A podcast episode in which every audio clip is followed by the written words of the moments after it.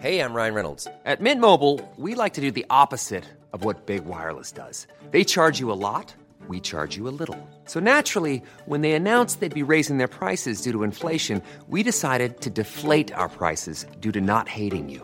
That's right. We're cutting the price of Mint Unlimited from $30 a month to just $15 a month. Give it a try at mintmobile.com slash switch. $45 upfront for three months plus taxes and fees. Promo rate for new customers for limited time. Unlimited more than 40 gigabytes per month. Slows. Full terms at mintmobile.com. Préparé avec amour et fait avec amour. J'ai vraiment pas de voix, hein, les gars. Désolé, mais pff, je sens que ça va être... Euh, je passe l'hiver à dormir. Et alors, les six mois d'été, je travaille à la peinture constamment, sans interruption. La télévision fabrique de l'oubli. Le cinéma a toujours fabriqué des souvenirs. Souvent, les, les- les réalisateurs les- qui font les films les plus barrés sont les plus équilibrés dans, dans- dans leur vie. Je regarde des films quand il y a des films à voir, mais s'il n'y en a pas, je vais, je vais pas m'emmerder au cinéma. Si je veux vraiment m'emmerder, je vais au théâtre. Salut, c'est Thomas Rozek. Même si vous racontez à tout le monde au boulot que vous avez mis à profit le temps passé coincé chez vous pour lire tout Proust ou compulser l'intégrale de Virginia Woolf, vous et moi, on sait très bien qu'en fait, une bonne partie de vos soirées se sont passées devant un écran. Bon, pas de jugement, hein, on en est toutes et tous là. Il se peut par ailleurs que, entre deux séries ou deux films précipitamment passés de la case ciné à la case VOD, vous vous soyez interrogé sur la manière dont tout ça parvient jusqu'à nous, sur les chemins que suit la création audiovisuelle pour se fabriquer dans une époque vouée à jongler avec ce paradoxe, de plus en plus de contenu et de plus en plus, semble-t-il, de contraintes formelles. Alors, elle est où la création aujourd'hui? C'est ce qu'on va se demander avec notre épisode du jour. Bienvenue dans Programme B.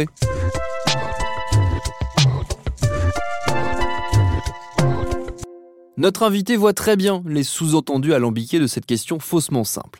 C'est Manuel Alduy, il a passé 22 ans à Canal+, notamment comme directeur du cinéma et des acquisitions de séries télé, et après un passage chez Disney, il est désormais directeur du cinéma et du développement international chez France Télévisions. C'est donc à lui que j'ai retourné notre interrogation initiale. Elle est où, la création aujourd'hui? La question est vaste, mais euh, je pense que la création artistique aujourd'hui, elle est potentiellement partout et faussement libre. Il y a quelques années, avant l'irruption d'Internet euh, et, surtout des débits euh, suffisants sur Internet, la création, elle pouvait être chez chacun, mais pour qu'elle soit diffusée, il fallait passer par des médiateurs, euh, des éditeurs, des, diffuseurs en tout genre, hein. chaînes de télé, salles de cinéma, des musées, etc. Et avec le développement d'Internet, ces diffuseurs traditionnels ont été bousculés. Tout le monde peut publier. C'est en ça que je trouve, je pense qu'elle est beaucoup plus libre qu'avant dans sa diffusion, pas dans sa création, mais dans sa diffusion. Bon, il y a quand même aussi quelques moyens de création qui sont beaucoup moins chers aujourd'hui que dans le passé, notamment dans le dans l'univers du de l'audiovisuel, de la vidéo. Mais elle est faussement libre parce que quand tout le monde crée et diffuse, en fait, personne n'entend, personne ne voit. On est tous, euh, on est rattrapé par la patrouille, c'est-à-dire par euh, par euh, des algorithmes ou par euh, comment les plateformes exposent, etc. Donc c'est un peu ambivalent. Je, je trouve qu'aujourd'hui, euh, où est la création? Je pense qu'elle est paumée. Voilà. c'est un peu brut comme réponse, mais je pense qu'on a on a du mal. Après, j'ai plus en tête le cinéma, le cinéma ou la ou la ou la fiction audiovisuelle en général que euh, la peinture ou le ou la littérature. Donc euh, c'est peut-être un peu biaisé par euh, par mon secteur. Ce que je comprends de là de ce qu'on est en train de se dire, c'est que euh, quelle que soit la liberté ou le semblant de liberté que peut laisser supposer le numérique des deux côtés de l'écran, en gros, du côté des créateurs et du côté de ceux qui, qui reçoivent, du public, il y a toujours une hiérarchie qui se remet en place. C'est-à-dire qu'il y a toujours un système qui est plus fort à la limite que cette liberté. C'est-à-dire qu'il y a toujours des diffuseurs, même s'ils ne sont plus les mêmes qu'avant, qui vont dominer et qui vont imposer des nouveaux critères, des nouveaux codes de création. On a beaucoup parlé, par exemple, de, Netflix, hein, pour, nommer les choses, et de la manière dont, en devenant un usage mainstream, ils ont imposé des codes, des critères qui font que ben, les projets qu'eux proposent ont perdu aussi en diversité. Complètement, je suis tout à fait d'accord. En fait, le- schématiquement, avant, on pensait que la création, c'était, dans son aspect économique, une économie de l'offre et non pas une économie de la demande. C'est-à-dire que euh, les créateurs pensaient en fonction et créaient en fonction de ce qu'ils avaient envie de faire, de leurs inspirations diverses et variées, et non pas pour répondre à un cahier des charges imposé ou proposé par un, un financeur, un diffuseur.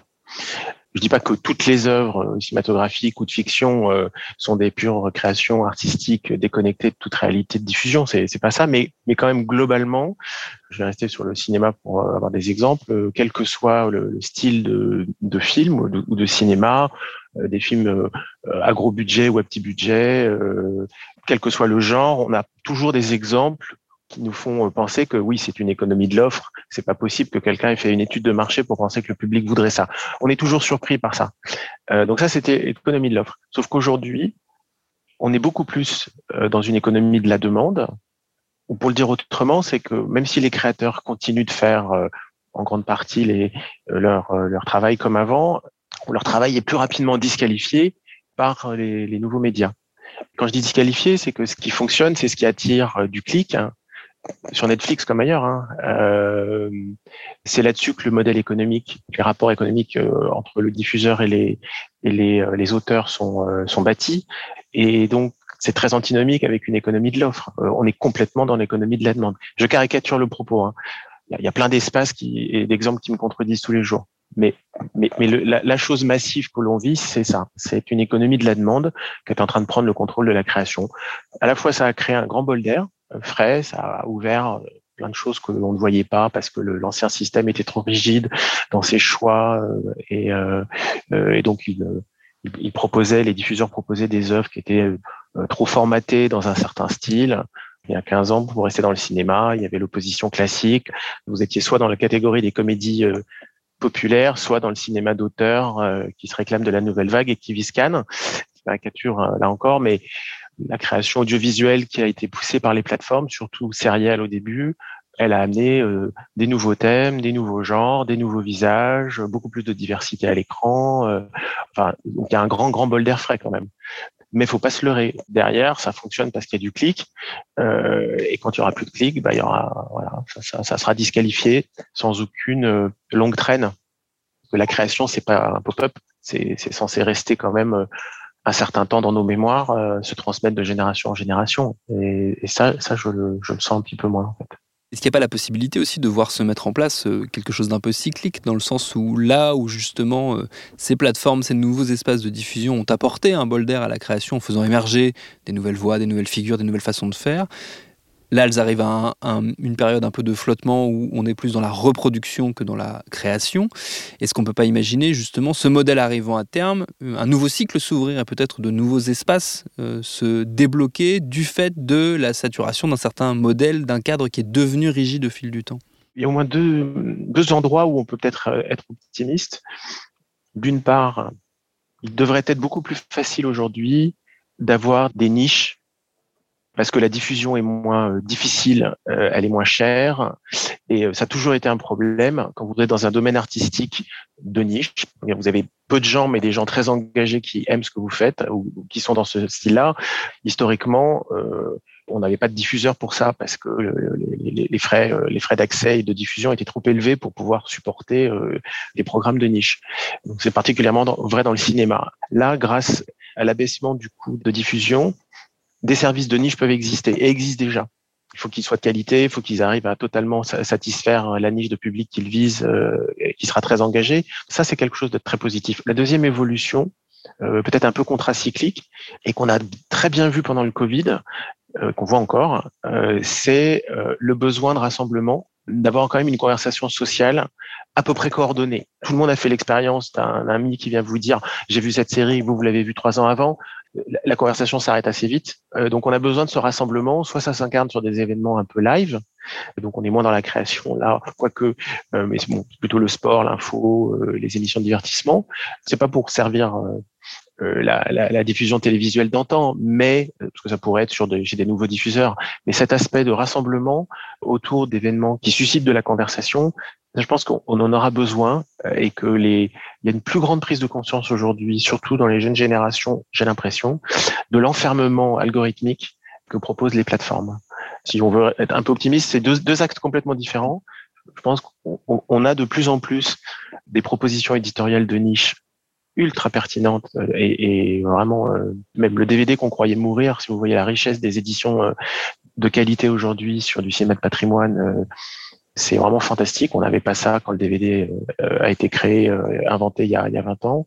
Et à l'inverse, capacité de diffuser très largement et de rassembler. France Télévisions a diffusé Les Chatouilles, qui est quand même un film difficile, qui avait rencontré un, petit succès en salle, moins de 400 000 entrées. Il y a eu près de 4 millions de personnes qui ont regardé le film trois ans après sa sortie. Voilà, ça, c'est des moments qui sont réjouissants parce qu'on se dit euh, tout n'est pas perdu. Alors que ce film-là, dans une plateforme, vous avez intérêt à avoir vu beaucoup de films pareils pour vous le voir proposer. Hein, sinon, c'est le sujet, c'est ne vous arrivera jamais.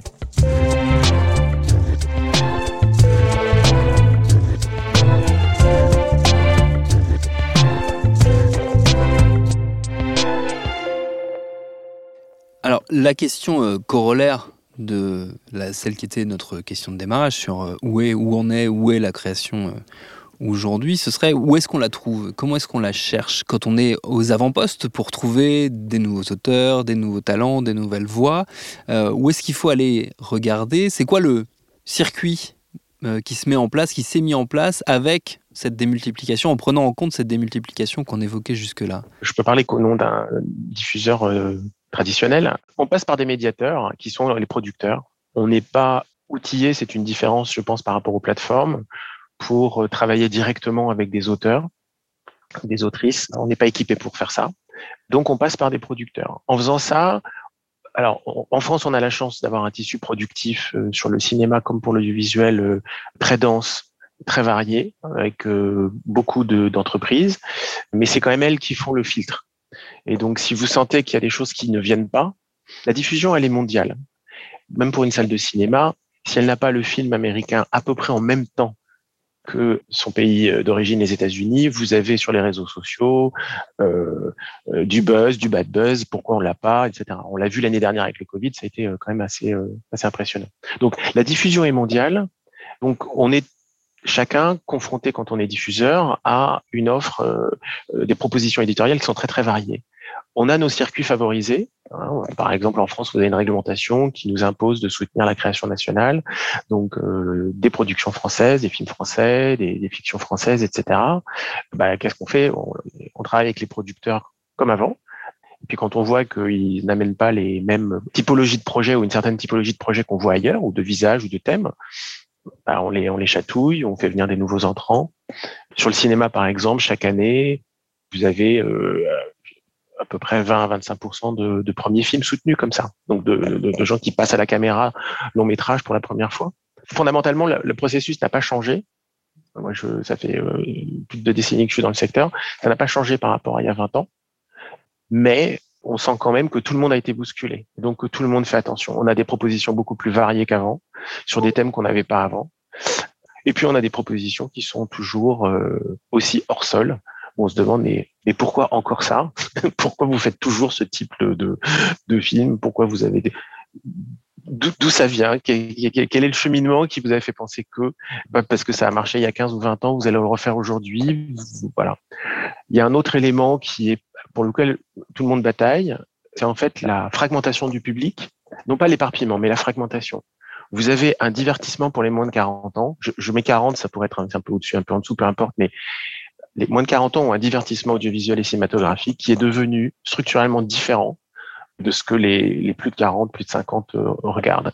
Alors la, bonne nouvelle, c'est qu'on aurait eu cette discussion il y a 10 ans, on aurait dit, je, vous aurais abaissé l'âge de, de, 10 ans. Donc en fait, tout le monde arrive vers quelque chose de différent. Simplement, c'est juste les plus âgés qu'on n'arrive pas à convaincre d'ouvrir leur chakra. Mais ça, ça pose une vraie difficulté pour les diffuseurs. Euh, parce que comment rassembler quand vous avez des films qui marchent très bien pour un public et pas du tout pour un autre et vice-versa. C'est de plus en plus difficile. Dans quelle mesure, euh, vous parliez des, thématiques, des voix qui ont changé, en gros, euh, ces, dernières années.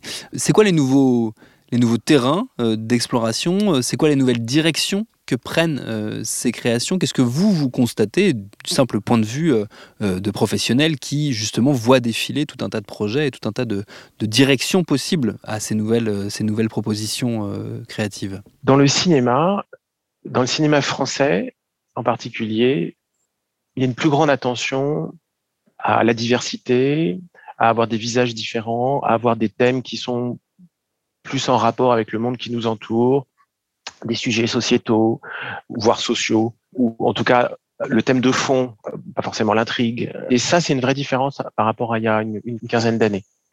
On a une beaucoup plus grande variété dans tous les registres, regards et de sujets. Ce qui est pas encore satisfaisant, il y a, quand, il y a encore des invariants.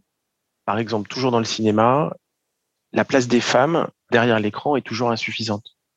On a peu d'autrices et de réalisatrices mais même au niveau du projet, je ne parle pas des sélections. Hein. Euh, et c'est un peu une course contre la montre parce que le sujet pour le cinéma, c'est de ne pas être obsolétisé par les autres formes de divertissement audiovisuel.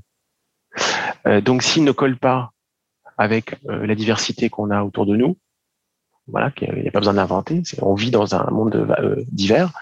Le public va aller regarder ailleurs, en fait. Il va se dire, c'est bizarre, ces films, on a l'impression qu'ils ont été tournés dans un autre siècle, par d'autres personnes. C'est ça l'enjeu. Mais ça progresse. Ça, c'est un petit peu nouveau. Ce que, ça sous-entend, et c'est une réflexion euh, qu'on a pu faire nous plusieurs fois en, faisant différentes émissions là-dessus, c'est j'ai la sensation, moi, qu'il y a eu un rééquilibrage euh, des rapports justement entre le petit et le grand écran, dans le sens où il y a encore 20 ans, euh, la télévision, pour parler généralement, pour englober toutes ces productions-là, était un peu considérée comme le petit frère ou euh, le parent pauvre du grand écran, où là se passait l'avant-garde, se passaient les nouvelles choses et c'était le grand écran qui donnait le ton. Euh, j'ai l'impression que les choses se sont inversées et que maintenant le petit écran aiguillonne et celui qui montre, qui dit en fait on peut faire ça maintenant aussi et que le cinéma est un peu derrière. Je ne sais pas si c'est une vue d'ensemble un peu caricaturale ou si c'est une réalité que vous constatez aussi, qu'il y a eu un renversement des, choses et que maintenant le dialogue n'est plus exactement le même. Oui, alors, deux, deux commentaires quand même là-dessus. Euh, c'est vrai que la culpabilité historique des productions pour la télé euh, n'existe plus par rapport au cinéma, hein, l'espèce de ah, et elle n'existe plus à tout point de vue. C'est-à-dire que il y a 20 ans, c'était pas très glorieux dans une conversation euh, de dire qu'on avait passé la, soirée à regarder la télé. C'était pas très glorieux. C'était beaucoup plus glorieux de dire qu'on était sorti pour aller voir un film en salle, pour aller voir une pièce de théâtre ou un concert encore mieux. Ce moment-là a terminé derrière nous. Pour le public, oui, passer euh, sa soirée, regarder toute l'intégralité d'une saison euh, d'une série, c'est euh, c'est devenu un divertissement, une activité totalement légitime. Il pas avoir honte. Aussi, le, rapport a complètement changé du point de vue des, des professionnels, c'est-à-dire des, des, créateurs et des, des, des auteurs, des, producteurs et des diffuseurs, parce que la série a énormément monté en gamme en termes de moyens, en termes de sujets. Les registres euh, se sont énormément euh, diversifiés, et y compris la fiction française. Donc, euh, du coup, oui, il y a eu une mise à niveau. Il y avait un terrain où le cinéma pensait avoir le lead, c'était le grand spectacle. Et ben ça, c'est plus vrai à cause des plateformes mondiales. Parce que les plateformes mondiales, quand Disney Plus met 25 millions de dollars par épisode de Mandalorian, ça fait une série qui est un très très très très gros film. En tout cas, elle tutoie largement, voire même elle est au-dessus en termes de moyens et de grands spectacles que les plus gros films euh, qu'on voit en salle. Donc même sur le terrain du grand spectacle, mise à niveau total. En revanche, le cinéma conserve un avantage, c'est son caractère unique et prototypaire. Je reviens sur ce que vous disiez précédemment. On est quand même arrivé un peu à saturation. Vous pouvez pas manger euh, cinq séries nouvelles par jour. C'est humainement pas possible. Le public est perdu. on est tous paumés. Et le cinéma, lui, il propose rien de plus que un spectacle de deux heures, une création de deux heures. C'est limité, qu'on peut revoir, etc. Si vous avez jamais vu la série 24 heures, je sais pas si vous aurez envie de la voir. Il y a plus de 300 épisodes. Vous en avez pour des mois. Alors que partager un film, c'est l'affaire d'une soirée même pas, c'est facile. Et donc, dans ce monde où on est passé à la surabondance de création audiovisuelle. Le cinéma, par son caractère à la fois prototypaire, qui rend un peu, euh, c'est toujours un peu l'inconnu, on ne sait pas exactement ce qu'on va, ce qu'on va découvrir, et aussi euh, maîtrisé en termes de durée. Il a cet avantage-là qui est en train de prendre une, certaine importance. C'est pas pour rien que les plateformes, c'est pas que à cause du Covid que Netflix a annoncé d'avoir presque 100 films cette année sur leur service. Euh, ce qui est tout nouveau. Hein. initialement, ils se sont bâtis d'abord sur le cinéma de catalogue, puis sur la série il y a, il y a 15 ans. Et maintenant, ils, investissent plus lourdement le, cinéma. J'ai une question euh, hyper difficile encore pour, euh, pour terminer. On a commencé avec une question difficile, on va terminer avec une question très difficile. C'est quoi le, les terrains vers lesquelles vous, aimeriez voir aller la création, en tout cas vers laquelle vous attendez, vous, euh, la création, ou vers laquelle vous espérez euh, la création dans les années qui vont venir euh, Qu'est-ce que vous attendez des créateurs et des créatrices de, de demain? C'est dur hein, comme question, ça. C'est une question qui est cauchemardesque parce que d'abord, c'est un travail d'équipe et en plus, n'importe quel indice va susciter énormément de projets derrière, donc c'est pas sympa, c'est horrible.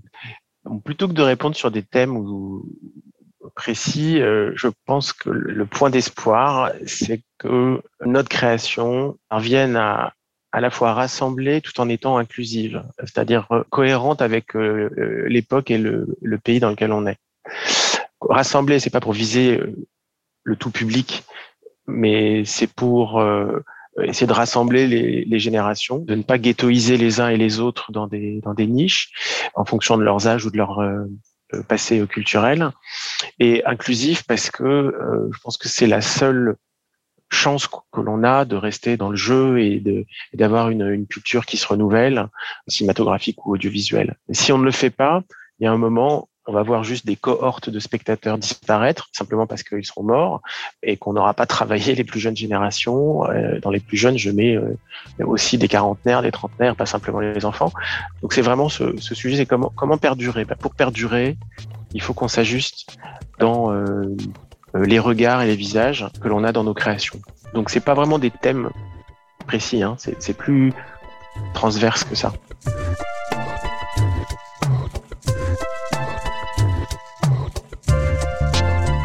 Bon, maintenant, si vous avez sous la main de quoi remplir ce vaste cahier des charges, vous savez ce qu'il vous reste à faire. Merci à Manuel Alduy pour ses réponses. Programme B, c'est un podcast de Binge Audio préparé par Lauren Bess, réalisé par Alexandre Ferreira. Abonnez-vous sur votre rapide podcast préféré pour ne manquer aucun de nos épisodes. Facebook, Twitter, Instagram pour nous parler. Et à demain pour un nouvel épisode.